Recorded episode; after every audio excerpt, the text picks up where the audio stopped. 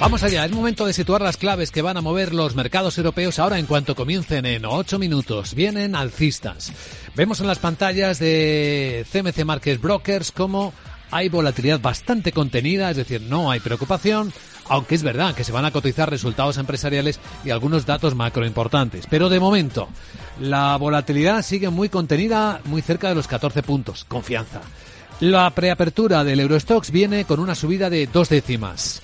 La del IBEX viene plana, igual que viene plano, bueno, quizás ahora ya un poco más bajista el futuro del mercado americano, el SP500, que baja una décima tan solo en 4.949. En el lado asiático, sesión mixta con la bolsa china que vuelve a caer. La bolsa de Hong Kong en particular, a punto de cerrar, está perdiendo un 2,5% de su valor. Castigo a BID, el fabricante chino de vehículos eléctricos, tras adelantar resultados que aunque mejoran no lo hacen tanto como años anteriores.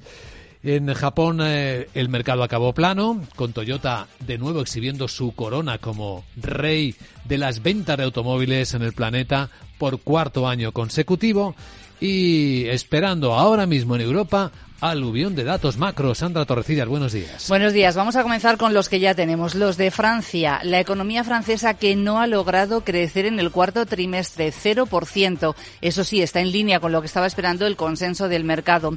En la parte negativa, la demanda interna y también los inventarios. En la positiva, el comercio exterior.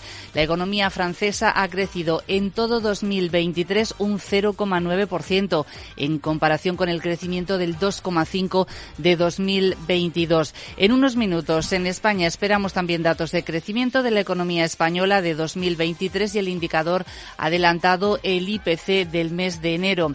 A media mañana en la zona euro tendremos índices de confianza empresarial y por la tarde en Estados Unidos confianza de los consumidores de la Conference Board e inicio de la reunión de dos días de la Reserva Federal. A cotizar resultados importantes como los que hace apenas hora y media, dos horas ha publicado el Que ha obtenido un beneficio neto de algo más de 8.000 millones de euros, nuevo récord histórico, un 26% por encima, y algunos analistas están poniendo la mirada en el margen de intereses del cuarto trimestre que se ha frenado y en preapertura estaba bajando BBVA un 1%. 22% ha subido los de renta cuatro bancos. Su presidente Juan Carlos Sureta nos decía que este año 2024 va a ser el año del realismo, cuando las cosas vayan a su cauce. Y ojo que es un año en el que hay salidas a bolsa que se van cancelando porque parece que no se dan las circunstancias, como el caso de Renault. Eso es lo que dice, que cancela la salida a bolsa de Ampere por dos motivos. Uno de ellos dice que por las condiciones del mercado bursátil y por otro porque tiene una mayor generación de tesorería y no le hace falta esa liquidez. Examinemos la escena en este informe de preapertura de mercados en Capital Radio con ayuda de Juan Luis García Alejo en Ambank. ¿Qué tal, Juan Luis? ¿Cómo estás? Muy buenos días. Hola Juan Luis, buenos días. Pues parece que algún problema de conexión con Juan Luis nos impide escucharle. Entre los protagonistas del día también estará Delire Jeru, ¿no? Sí, porque ha decidido vender la participación que tenía en la británica Deliveroo, un 4,5% que lo va a colocar entre inversores institucionales. Y en preapertura estamos viendo a los títulos de Deliveroo con caídas superiores al 7%. También hay más resultados que se han publicado en los últimos minutos. Entre ellos los de la alemana Hapag Lloyd, eh, que es eh, una naviera, están afectados eh, por la situación en el Mar Rojo el EBITDA le ha caído un 92% en el cuarto trimestre. Explica que se debe a que el conflicto en ese mar ha afectado a los volúmenes de transporte a finales del año. Esto es curioso, es una de las grandes navieras del mundo y se pensaba que la subida de los precios de los fletes deberían haberle beneficiado en vez de perjudicado el volumen, pero bueno, es lo que tenemos. ¿Algún otro protagonista que también monitorizaremos? Pues tenemos eh, varios. Eh, por ejemplo, en Italia, Generali anuncia un plan de recompra de acciones eh, para este año de 500 millones de euros. En el mercado continuo español vamos a seguir a los títulos de Grenergy, que ha anunciado que vende activos eólicos y fotovoltaicos en Perú por 150 millones de euros, que dice podría elevarse hasta los 154 en función de que se cumplan determinados hitos. Y tenemos también varias recomendaciones para el mercado. Para Acciona Energía, Barclays le baja el precio objetivo y también para Acciona. Ya tenemos con nosotros a Juan Luis García Alejo en AMBAC. Vamos a examinar la escena. ¿Cómo estás, Juan Luis? Buenos días. Hola, ¿qué tal? Muy buenos días a todos. ¿Cómo ves el mercado esta mañana?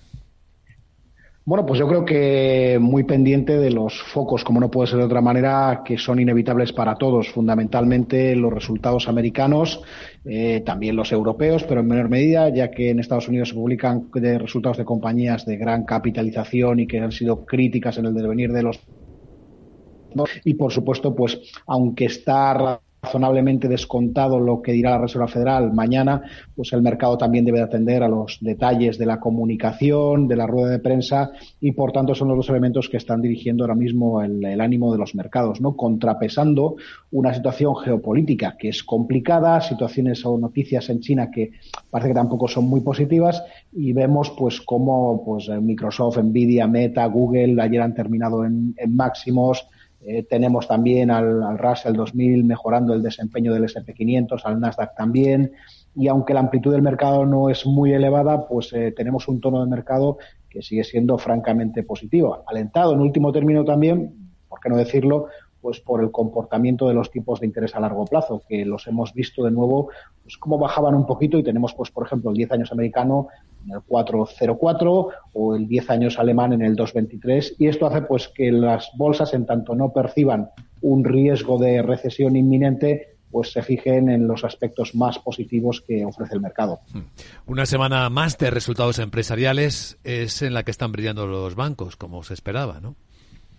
Sí, buenísimos resultados, por ejemplo, hoy de BBVA. La verdad es que eh, yo creo que sobre todo cuando uno ve las, ah, ah, el comportamiento por áreas geográficas, pues tenemos las pautas esperables, ¿no? Pero quizá la más eh, eh, representativa de que las cosas van bien es la idea del comportamiento del margen de intermediación en España, que secuencialmente respecto al pasado trimestre todavía aumenta un 3,8% en un banco que sigue pues con una fuerte capitalización, con el programa de recompras, eh, con crecimientos y dinámicas positivas y que quizá los únicos nubarrones los podemos ver en los comportamientos del coste de cobertura del, de la mora y en la propia evolución de la morosidad, ¿no? Pero son cuestiones en las que habría que hilar demasiado fino para ser negativo eh, sobre el comportamiento y expectativas del valor. Eso sí, pues con tipos de interés descendentes, esperamos que el margen de intermediación en próximos trimestres pues no arroje noticias en interanual tan positivas, ¿no? Yo creo que será la, la cuestión a mirar junto con las dinámicas, por supuesto, de morosidad pero son entidades que con tipos de interés a la baja pues deberían de tener un protagonismo algo menor del año pasado. Juan Luis García Lejo Amán, gracias. Buen martes.